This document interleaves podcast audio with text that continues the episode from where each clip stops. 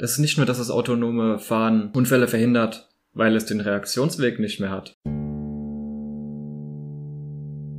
Augen auf und herzlich willkommen zum Sichtweisen-Podcast. Der Podcast, in dem wir nicht nur eure, sondern auch unsere Sichtweise zu verschiedenen Themen bereichern möchten. Ich bin Kali und neben mir in der virtuellen Welt sitzt Fimima. Hallo. Und äh, wir haben schon in der letzten Folge äh, uns überhalten über äh, autonomes Fahren. Und äh, zwar haben wir da äh, tatsächlich äh, zum Großteil die äh, Kontraseite äh, repräsentiert, aber auch Teile der Pro-Seite in der letzten Folge. Und äh, sozusagen äh, möchten wir jetzt die Pro-Seite repräsentieren ähm, in dieser Folge und sagen, weshalb autonomes Fahren toll ist. Und wir haben in der letzten Folge ausgerechnet mit einem Argument geändert von ähm, was ist, wenn ganz viele Autos unterwegs sind und wie kann man das mit öffentlichen Verkehrsmitteln äh, reinbringen. Und äh, da habe ich äh, auch sofort ein Pro-Argument äh, äh, zum Liefern. Ähm, und zwar, wer kennt den Film Wall-E? Dort fahren ja die ganzen dicken Menschen auf diesen Linien rum, fahren alle einzeln, ist ja komplett autonom. Ey, ich meine, das ist theoretisch Auto. Praktisch fliegen die rum. Es ist jetzt nur eine Frage, wie wir rumfahren, definieren. Und es funktioniert perfekt dort. Das, das ist ja äh, ein Wunschmodell. Und das Tolle ist, die fahren ja von ihren individuellen Zielen los, haben, haben ihre eigenen Verkehrsregeln, die das autonome Fahren verstärken äh, die für die Maschinen da sind und somit funktioniert die ganze Sache ziemlich elegant, sogar wenn ein Roboter Rambazamba macht. Ja, da haben wir eigentlich schon ein sehr tolles Beispiel, wie autonomes Fahren funktionieren kann, wie es funktionieren soll, wie sich eben auch die Leute, über die wir ja heute jetzt in dieser Folge sprechen wollen, vorstellen, das autonome Fahren eben komplett größtenteils so gut es geht ohne Unfälle, ohne Zwischenfälle. Autonome Fahrzeuge sprechen sich untereinander ab, wissen durch ihre tausenden Sensoren genau, was um sie herum vorgeht, wissen das viel besser, als jeder Mensch das überhaupt realisieren kann. Und dadurch idealerweise pass passieren einfach weniger Unfälle. Genau, und äh, bezüglich der Sache, ich würde sogar äh, zwei Schritte zurückgehen und auf den aktuellen Stand einfach mal der Technik gehen. Denn vor nicht allzu kurzer Zeit wurde von golem.de eine Kleinigkeit veröffentlicht, bei dem autonomes Fahren inzwischen Gesten von Polizisten erkennt oder generell von diesen Leuten, die den Verkehr regeln, müssen ja nicht notwendigerweise Polizisten sein, können auch andersfalls geschulte Beamten sein. Auf jeden Fall können Autos das erkennen. Und da ist meine ernsthafte Frage jetzt mal, ähm, äh, vor allem an dich, äh, Phil. Kennst du überhaupt die Handzeichen, äh, wie das ist so mit Fahren und Nichtfahren und so weiter? Bei äh, den ganzen Sachen, wie man es damals in der Fahrschule hoffentlich gelernt haben soll. Ähm, ich denke schon. Also ich glaube, wenn ich jetzt so äh, an der Kreuzung ähm, einen Polizisten sehen würde, dann würde ich schon wissen, wie ich mich verhalten soll. Aber es ist trotzdem, es ist auf jeden Fall interessant, dass dieses Auto, ich, ich weiß, äh, welchen Artikel du meinst. Ähm, ich finde es schon interessant, dass das Auto eben einfach, es hat ja nicht direkt gesagt bekommen, es hat dann nicht irgendeine Datenbank geliefert bekommen, wie es sich verhalten soll, sondern einfach über Maschine, maschinelles Learning hat es herausgefunden, der Polizist macht dieses Zeichen, dadurch verhalten sich die Autos so, der Polizist macht dieses Zeichen, dadurch verhalten sich die Autos so und so hat dieses Auto herausfinden können, in welchem Fall es fahren darf und in welchem Fall es anhalten muss. Und das ist schon genau. faszinierend. Genau, und äh, im Wesentlichen ist auch dieses äh, äh, Aktion, Reaktion, das ist auch zum Großteil das Prinzip des Machine Learnings. Also alle, die sich da jetzt irgendwie so bei Machine Learning jetzt immer mit Datenbanken und sonstige andere Begriffe in Die Daten, das, das ist ähm, einfach nur um die Begriffssache äh, gut äh, zu regeln hier. Bei Machine Learning geht es eigentlich nur darum, dass ganz viele Daten, die klassifiziert werden mit, wenn dieses Signal kommt, darf sie fahren, wenn dieses Signal kommt, darf sie nicht fahren. Das ist einfach klassifizierte Daten. Irgendwie werden die Daten verarbeitet und, und am Ende kann eine Entscheidung getroffen werden. Das ist das Prinzip von Machine Learning und ähm, da ist halt eben das unglaublich Tolle. Äh, diese Handzeichen, die sind äh, sehr oft ziemlich eindeutig, ziemlich groß und deshalb ist es einfach schon möglich. Und das Wunderbare an der gesamten Autonomgeschichte ist, wir haben eine Reaktionszeit. Und unsere Reaktionszeit, das ist der Grund, weshalb wir schon in der ersten Folge gesagt haben, wenn die Maschinen das Auto steuern, es ist sicherer. Wenn die Sensorik und die ganze Verarbeitung gut funktioniert und von den Beamten abgesegnet wurde, beziehungsweise allein schon jetzt der Status, das ist viel sicherer als das, was wir Menschen können. Es gibt Maschinen, Bremsassistenten, äh, was weiß ich, wir hatten ja schon vor Urzeiten diese Videos, dass wenn man so 30 durch die äh, durch so eine verkehrsberuhigten Bereich oder so fährt, wenn dann ein Kind vor, vor, vor das Auto geht, das Auto automatisch abbremst. All diese Geschichten machen das Leben so sehr sicher. Das ist das, ist das größte Argument fürs äh, autonome Fahren. Und es ist nicht mal nur der Reaktionsweg. Äh, es gibt einfach auch Sachen, die wir als Menschen gar nicht sehen können. Es gibt ein sehr gutes Beispiel von einem äh, Video, das ich mal vor einiger Zeit gesehen habe. Das kommt dann auch in die Show Notes. Das ist äh, von einem Tesla. Und dieser Tesla, der hat eben nicht nur diese Infrarotsensoren, sondern der hat auch einen Ultraschallsensor. Und durch diesen Ultraschallsensor hat dieser Tesla nicht nur erkannt, was mit dem Auto direkt vor ihm passiert, sondern vor diesem Auto merkte Tesla, dass etwas passiert und bremst ab, bevor man als Mensch überhaupt sehen kann, dass etwas passiert. Da in dieser Sekunde denkt sich der Fahrer noch so, sein Auto macht einen Fehler, aber in der nächsten Sekunde bremst das Auto vor dem Tesla ab. Das heißt, dieser Tesla, der hat abgebremst, bevor der das Auto vor ihm abbremsen konnte, weil das Auto vor diesem Tesla eben einen Menschen als Fahrer hatte, der seinen normalen Reaktionsweg hatte. Das heißt, es ist nicht nur, dass das autonome Fahren Unfälle verhindert, weil es den Reaktionsweg nicht mehr hat, sondern durch diese ganzen Sensoren kann ein autonomes Fahrzeug einfach auch viel mehr erkennen, als es für einen Menschen überhaupt geht. Also ein, so viel, so viel kann ein Mensch gar nicht sehen, wie ein autonomes Fahren, ein autonomes Fahrzeug verarbeitet ja tausende von Daten pro Sekunde. Ge genau, und diesbezüglich könnte man sogar in ein Best-Case-Szenario gehen. Was ist, wenn die Autos untereinander kommunizieren können? Wenn, wenn zum Beispiel auf der Autobahn, wenn tausend LKWs hintereinander fahren, der da vorne muss abbremsen und, äh, und der ganz hinten weiß in, der, in demselben Moment, oh, fahr ich mal langsamer. Äh, allein diese, dieses Maß an Kommunikation äh, wir Menschen in, Kommunik wie in Kommunikation, das geht nicht. Wir kennen ja die Flüsterpost. Das funktioniert immer super. Und es ist sehr unterhaltsam. Immer was da für äh, Worte am Ende rauskommen. Selbst wenn man nur so sieben oder acht Menschen hat. Das heißt, äh, ein, einfach aufgrund der Sache, dass wir Menschen Daten interpretieren und die Maschine kann Daten nicht interpretieren. Die Maschine kann nur auf Daten reagieren. Das ist äh, ein gewisser Unterschied. Es gibt natürlich, die Bilderkennung ist eine Art der Dateninterpretation, aber äh, wenn man eine gute Erkennungsrate hat, ist das natürlich besser als der Mensch. Und an all diese Faktoren finde ich, die spielen eindeutig rein, dass eine Maschine dem Mensch eigentlich bei äh, fast allen äh, Abläufen, die für uns äh, schnell in eine Routine reingemacht werden können, kann uns die Maschine schnell überlegen werden. Und wenn wir uns einfach das merken, können wir äh, beim Fahren oder auch bei, bei anderen äh, gefährlichen Tätigkeiten Maschinen äh, als uns ersetzen. Und äh, sagen, dass wir als Menschen in, in entfernter Zukunft nie wieder in gefährliche Situationen gehen müssen. Genau, in dieser in diesem Sinne ist natürlich aber eine äh, wichtige, sagen wir mal, Bitte an die Hersteller, damit diese Autos kommunizieren können, sollte von Anfang an ein Standard herrschen, dass eben auch die Autos verschiedenster Hersteller eine Schnittstelle haben, über die sie kommunizieren können.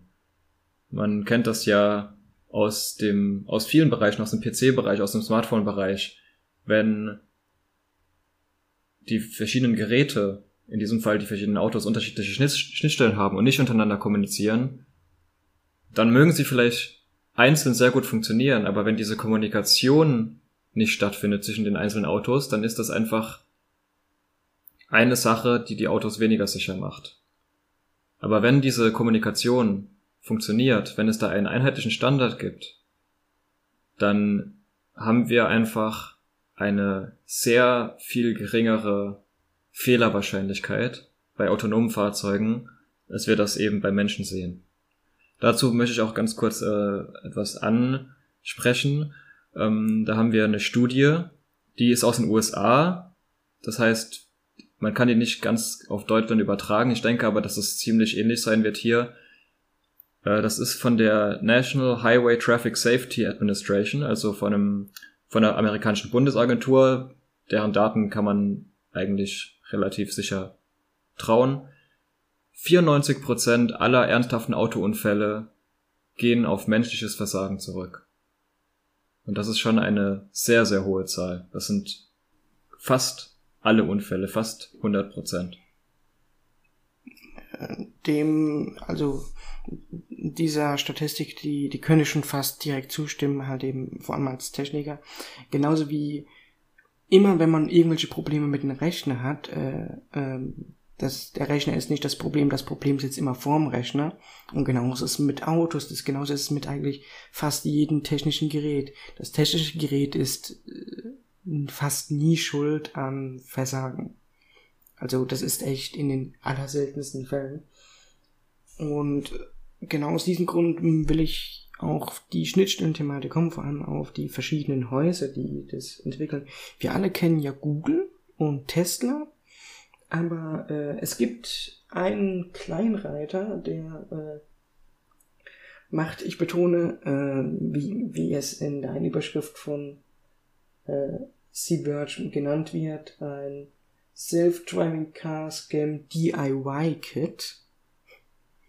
Das heißt, äh, das Auto kann gesteuert werden, indem man, ich betone, sein Handy mit äh, Autos bestimmter Modelle verbindet.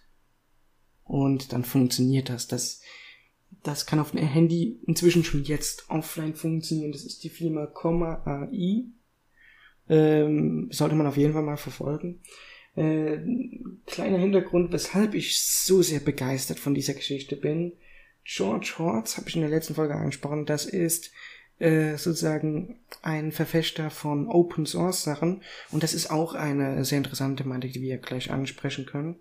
Vorher noch zwei Hintergründe zu dieser Person. Weshalb ist er nicht unwichtig? Das ist der Typ, der das erste iPhone gehackt hat. Das ist der Typ, der damals die PS3 gehackt hat. Der Typ hat technisch ziemlich was drauf. Seine Firma hat sehr wenig Leute, ist ein Startup, haben technisch auch was drauf und die macht dieses ganze autonome Fahren ähnlich wie Tesla, äh, machen die das alles äh, Open Source mäßig und somit äh, durch diese ganzen offenen Sachen, offenen Schnittstellen, wenn könnten die beiden zusammenarbeiten und, wenn, und Google ist ja eigentlich auch ein Freund von Open Source, wie wir äh, es äh, aus verschiedenen Projekten wissen. Ähm, all diese Faktoren spielen dazu rein, dass die äh, sich einigen könnten auf eine Schnittstelle. Und äh, deshalb sage ich, äh, dass eine gemeinsame Schnittstelle äh, kommt. Das ist in der Hinsicht äh, machbar. Aber gleichzeitig ist auch das Problem, die Schnittstelle wird von denjenigen gemacht, der den Markt dominiert. Und momentan dominiert niemand den Markt. Und das ist ein äh, aktuell wirtschaftliches Problem bei den autonomen Fahren. Wir haben keine dominierende Marke. Auch wenn man denkt, dass Tesla dominiert, so sehr dominieren sie noch nicht. Sie dominieren zwar im Moment noch bei elektrischen Fahrzeugen, aber ja, im autonomen Fahren, da gibt es sehr viele Spieler auf diesem Markt, die aber alle bisher noch kein sehr überzeugendes Produkt auf den Markt bringen konnten. Und da gibt es wirklich, gerade dadurch, dass wirklich viele große Unternehmen jetzt gerade vor nicht allzu kurzer Zeit haben auch die ganzen deutschen Unternehmen angefangen, ihre eigenen äh, autonomen Autos auf den Markt zu bringen oder zumindest mal zu entwickeln. unter anderem nicht nur Unternehmen wie eben die großen deutschen äh, Mercedes und VW, auch Porsche zum Beispiel ist an dem Markt mittlerweile sehr interessiert. Dann haben wir die ganzen großen Unternehmen, wie die wir schon angesprochen haben, Google, beziehungsweise Alphabet, wie die ja mittlerweile heißen, mit ihrem Waymo. Apple soll auch an einem äh, automol, autonom, autonomen Fahrzeug arbeiten, wobei Apple sich dann noch sehr, sehr bedeckt hält. Man weiß nicht viel darüber, was sie machen, denn sie, die, sie haben offiziell noch nichts verraten. Aber es gibt mittlerweile sehr, sehr viele Anzeichen dafür, dass auch Apple an einem autonomen Fahrzeug arbeitet. Und dadurch, dass da so viel passiert, haben wir einen sehr hohen Wettbewerb. Jeder will der Erste sein, der da was, einen großen Durchbruch auf den Markt bringt. Aber dadurch haben wir eben auch das Problem, dass bisher noch nicht klar ist, wer da eben diese Schnittstelle auf den Markt bringen wird, die hoffentlich dann auch von allen genutzt wird.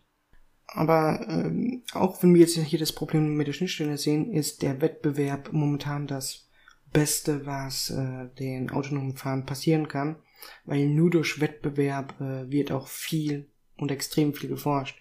Dadurch, dass man der Erste sein möchte. Genau das ist ja der Grund, weshalb äh, Handys so schnell äh, groß wurden. Apple hat sich am Anfang des Fahrens der Erste gemacht, aber äh, sehr, sehr schnell, sehr brutaler Wettbewerb. Das ist einer der Gründe, weshalb äh, Android so unglaublich stark wurde, das Android-Segment. Und ist auch einer der Gründe, weshalb Windows Phones äh, zwei Jahre lang existiert haben und danach nicht mehr. Einfach hauptsächlich aufgrund des Wettbewerbs. Und äh, es kann auch echt sein, dass es sowas wird wie äh, die USB-Typ C-Geschichte. Das, das ist äh, eine Sache, die sich so langsam bei den Handys einbürgert. Bei Apple natürlich nie, aber alle anderen einigen sich darauf, weil man sich irgendwann mal getroffen hat und gesagt hat, ey, das ist doch ein toller Anschluss.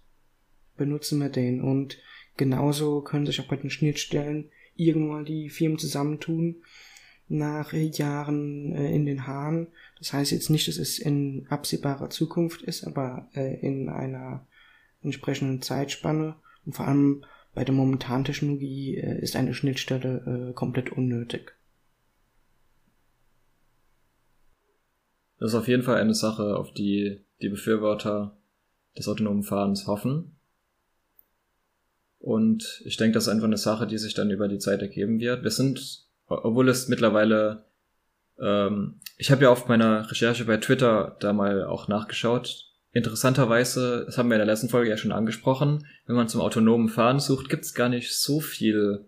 Äh, das meiste, was man da so findet, sind eben Artikel der großen Medienhäuser. Wenig gibt es von privaten Twitter-Nutzern, die schreiben alle eher dann selbstfahrendes Auto statt autonomes Fahren. Dadurch konnte ich relativ schnell auf den ersten Tweet gehen. Aber interessanterweise gibt es seit der erste Tweet wurde etwa 2011 verfasst zu diesem Thema. Also es ist kein allzu neues Thema. Gerade schon 2011 gab es anscheinend die ersten Studien und die ersten Versuche zum autonomen Fahren und auch die ersten Leute, die dazu etwas äh, berichtet haben. Das heißt, es ist ein Thema, das jetzt nicht allzu neu ist. Es gibt mittlerweile seit acht Jahren. Aber trotzdem würde ich sagen, sind wir noch am Anfang. Denn ich glaube, in den nächsten Jahren wird sich dazu einiges tun. Gerade jetzt dieses Jahr.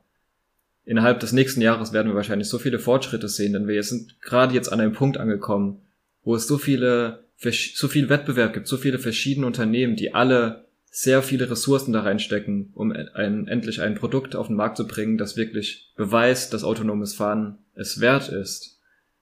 Dass ich wirklich glaube, dass in den nächsten zwei bis drei Jahren sich da sehr, sehr viel tun wird. Und äh, an dieser Stelle, denke ich, könnten wir sogar sehr gut äh, Elon Musk zitieren, wie der, äh, wie wir bereits in der letzten Folge gesagt haben. Elon Musk war in einer äh, Podcast-Folge drin, wurde unter anderem zu diesem Thema interviewt. Und da hat er Folgendes gesagt. Und zwar äh, im Wesentlichen waren seine Punkte, äh, dass er sich vorstellt, dass gegen das Jahr 20, äh, gegen Ende des Jahres 2020 es möglich sein könnte, dass autonomes Fahren ohne starke Bekleidung des Menschen möglich sein kann, aber dass äh, es auch nie ein hundertprozentiges äh, Sicherheit geben wird bei all diesen Automatisierungssachen. Es, es wird immer ein Unfallrisiko geben. Es, wir wissen Menschen, wir können keine perfekte Technologie erzeugen, aber solange wir bei 99,999 genügend Neunen dran bauen, solange wir da so weit hinkommen, dass es einen Richtlinien befolgt, können wir tatsächlich äh, die Technologie nicht nur voranbringen, sondern die Technologie Zukunft tatsächlich nutzen, uns entspannen und den einen der schönsten Effekte äh, haben, genießen, äh, und zwar, man muss sich nicht mehr nach einer Party fragen, wer nach Hause fährt. Stimmt, das müssen wir auf jeden Fall drauf ansprechen. Ähm, viele Unfälle, äh, diesbezüglich, äh, das ist mir, äh, äh, da habe ich jetzt keine offizielle Statistik, aber äh, Leute unter Alkoholeinfluss oder Einfluss anderer Drogen machen tendenziell Unfälle und wenn autonomes Fahren da ist, äh, oder einfach nur die Option des autonomes Fahren da ist, äh, dann sind die Leute davon eher angetan, sowas zu nutzen, weil Taxi und Stolz ist verbunden. Aber wenn das das eigene Auto ist, ist der eigene Stolz des Betrunkenen generell äh, leichter zu überwinden. Das äh, denke ich auch, dass einfach das, ist, das macht dann eigentlich keinen Unterschied mehr. Es gibt eben wirklich viele Leute, die dann sagen, ich weiß lieber selbst, ach Gott, so viel habe ich ja nicht getrunken. Aber wenn das Auto eh selbst fährt, das ist das eigene Auto, was dann gibt's ja überhaupt keine Hemmschwelle mehr, dann setzt man sich eben das in das Auto rein, dann wird keiner sagen, ach, jetzt fahre ich halt doch selbst, dann setzt man sich hinten rein und äh, kann dann vielleicht sogar schon ein kleines Nickerchen halten, während das Auto einen wohlbehalten nach Hause fährt. Man braucht sich überhaupt keine Gedanken machen. Wäre natürlich immer noch einfach viele Leute denken, sie können noch fahren, sich dann ans Steuer setzen und dann einen schlimmen Unfall bauen. Das ist eine Sache, die natürlich auch viele Befürworter des autonomen Fahrens sagen, dass es gibt, ich weiß, in den USA sind es, glaube ich, knapp über 100.000 Verkehrstote jedes Jahr durch betrunkene Autofahrer. Ja, genau. Äh, und diese könnte man sogar sehr schön mit einem Ansatz verbinden, welchen die man in über, über die niemand in Frankreich nachgedacht haben, aber äh, ich, ich bin mir nicht sicher, ob die es jemals äh, durchsetzen konnten, also weil das auch ein technisches Problem ist. Und zwar war da die Idee, äh, dass jeder äh, ein betrunken, also so einen Test haben muss im Auto und, und da wäre so die Zukunftsgedanke von den Franzosen gewesen, dass ein Auto nur angeht, wenn man weniger als diese Promilleanzahl hat. Soweit ich weiß, gibt es das in manchen französischen Autos, aber ich glaube nicht, dass man das so leicht durchbringen kann, dass das in jedem Auto gibt. Was aber, soweit ich weiß, in der, in der Tat der Fall ist in Frankreich, ist, dass man so einen Alkoholtest laut Gesetz bei sich führen muss. Man muss also einen Alkoholtest im Auto haben, für den Fall, dass man ihn braucht. Ich meine, inwieweit das dann wirklich was bringt, denn die wenigsten Leute, äh, die dann betrunken Auto fahren, kommen überhaupt auf die Idee, den Test zu benutzen. Aber andererseits ist es natürlich eine gute Sache, wenn man dann von der Polizei angehalten wird und dann nochmal drauf zurückgegangen wird, ey, du hast was getrunken und hast nicht mal deinen Test benutzt, dann bist du ja jetzt doppelt schuld. Weil du hättest ja rausfinden können, dass du nicht mehr hättest fahren dürfen. Und natürlich, es wird wahrscheinlich, wir haben ja das in der letzten Folge angesprochen, äh, eine Sache, die ja manche Leute, die richtig Angst vor dem autonomen Fahren haben, die haben Angst, dass ihnen ihre Freiheit genommen wird, dass sie irgendwann gar nicht mehr Auto fahren dürfen, sondern autonom fahren müssen, was wirklich wahrscheinlich, wenn das, also das ist so abwegig, ich kann mir nicht vorstellen, dass das jemals in Deutschland der Fall sein wird. Vielmehr ähm, dafür müsste man das gesamte autonome Fahren nochmal komplett umtrainieren, weil momentan wird das komplette autonome Fahren nur gemacht, weil alle Autos damit, also um es nochmal zu konkretisieren, alle momentanen Programme sind dafür gemacht, dass es perfekt auf menschliche Autofahrer reagiert. Äh, ein autonomes Auto kann momentan noch nicht wirklich gut auf ein anderes autonomes Auto reagieren, weil es hat ein ganz anderes Fahrverhalten, ein ganz anderes Muster. Äh, und äh, dementsprechend wird es eine ziemlich lange Zeit so sein, dass es tatsächlich äh, sogar noch von Vorteil wäre, wenn ein paar Menschen noch Auto fahren, äh, anstatt wenn alle autonom fahren, weil da müsste man tatsächlich alles erstmal umprogrammieren für diese Geschichte. Und so, und solange man tatsächlich noch eine Reaktion, eine menschliche Reaktion hat, äh, ist dies äh, zumindest technisch äh, interessant. Und ähm, ich meine, man könnte ja auch so wie, wie eine Überholspur haben, äh, dann auch eine Spur machen für Leute, die fahren möchten. Ich meine, das wäre entweder eine, te eine technische Hürde oder ein Platzproblem. Ja, in den USA gibt es ja die sogenannte Carpool Lane, in der Leute, die eben mehr als nur einen im Auto haben, die also nicht nur selbst fahren.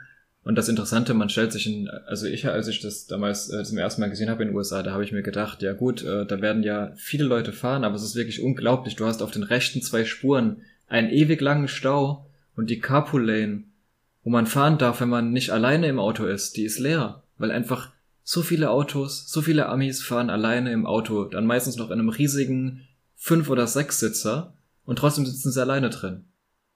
Mal ganz kurze Frage, denn das wird nicht missbraucht irgendwie? Das System.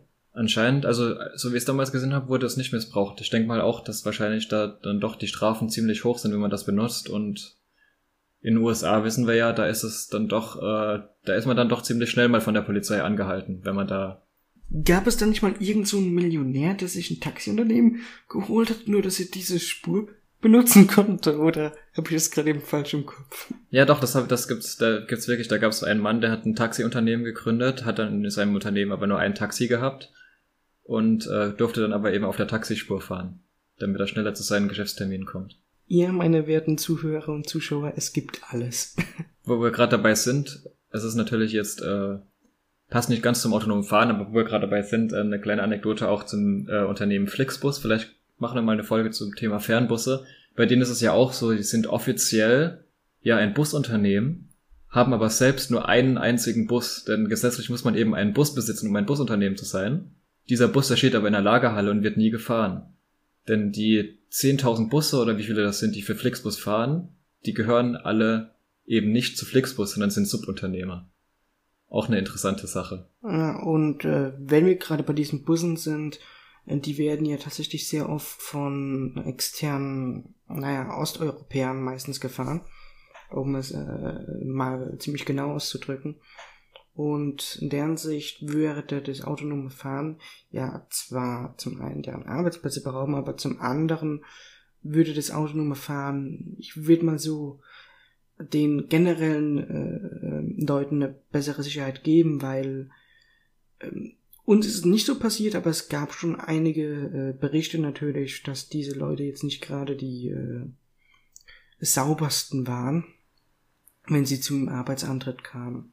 Auch da kommen wir wieder zu dem Punkt eben nicht nur Alkohol am Steuer, aber gerade das, da gab es gerade vor kurzem wieder eine äh, Verkehrskontrolle, wo über 50 Prozent der, das waren in dem Fall Lkw-Fahrer, hoffen wir mal, dass Busfahrer da noch etwas vernünftiger sind, aber bei diesen Lkw-Fahrern waren über 50 Prozent wirklich mit über 0,5 Promille am Steuer, hätten damit nicht fahren dürfen. Und soweit ich weiß, als Lkw-Fahrer muss man, darf man nicht nur über und unter 0,5 Promille, sondern das sollte man, egal ob das jetzt gesetzlich ist oder nicht, aber ich denke, ähm, wenn man, gerade wenn man Gefahrgut transportiert zum Beispiel, selbst da hatten sie, glaube ich, einen aus dem Verkehr gezogen, der über 1,5 Promille hatte. So jemand, das sollte überhaupt kein Alkohol trinken, bevor er ans Steuer sich setzt. Bezüglich äh, solche Sachen kann ich auch äh, leicht aus meinem Leben mal eine Anekdote bringen. Und zwar, ich fahre nie Auto, wenn ich auch nur ansatzweise das Gefühl habe, ich habe mehr als 0,0.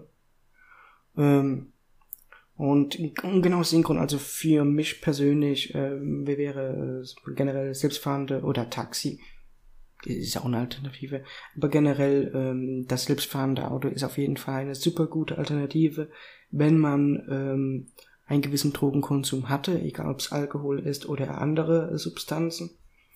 Äh, und dementsprechend würde ich auch sagen, haben wir hier auf jeden Fall ein Schlusswort gefunden, in dem wir sehen, dass das selbstfahrende Auto äh, unglaublich gut, unglaublich praktisch ist in verschiedenen Lebenssituationen, vor allem nach einer Party oder ähnliches. Und äh, da würde ich es auch mal dabei belassen. Genau. Ich finde auch, ähm, gerade in solchen Fällen ist es auf jeden Fall eine super Sache. Ich persönlich freue mich darauf, irgendwann mal in einem autonomen Fahrzeug sitzen zu dürfen.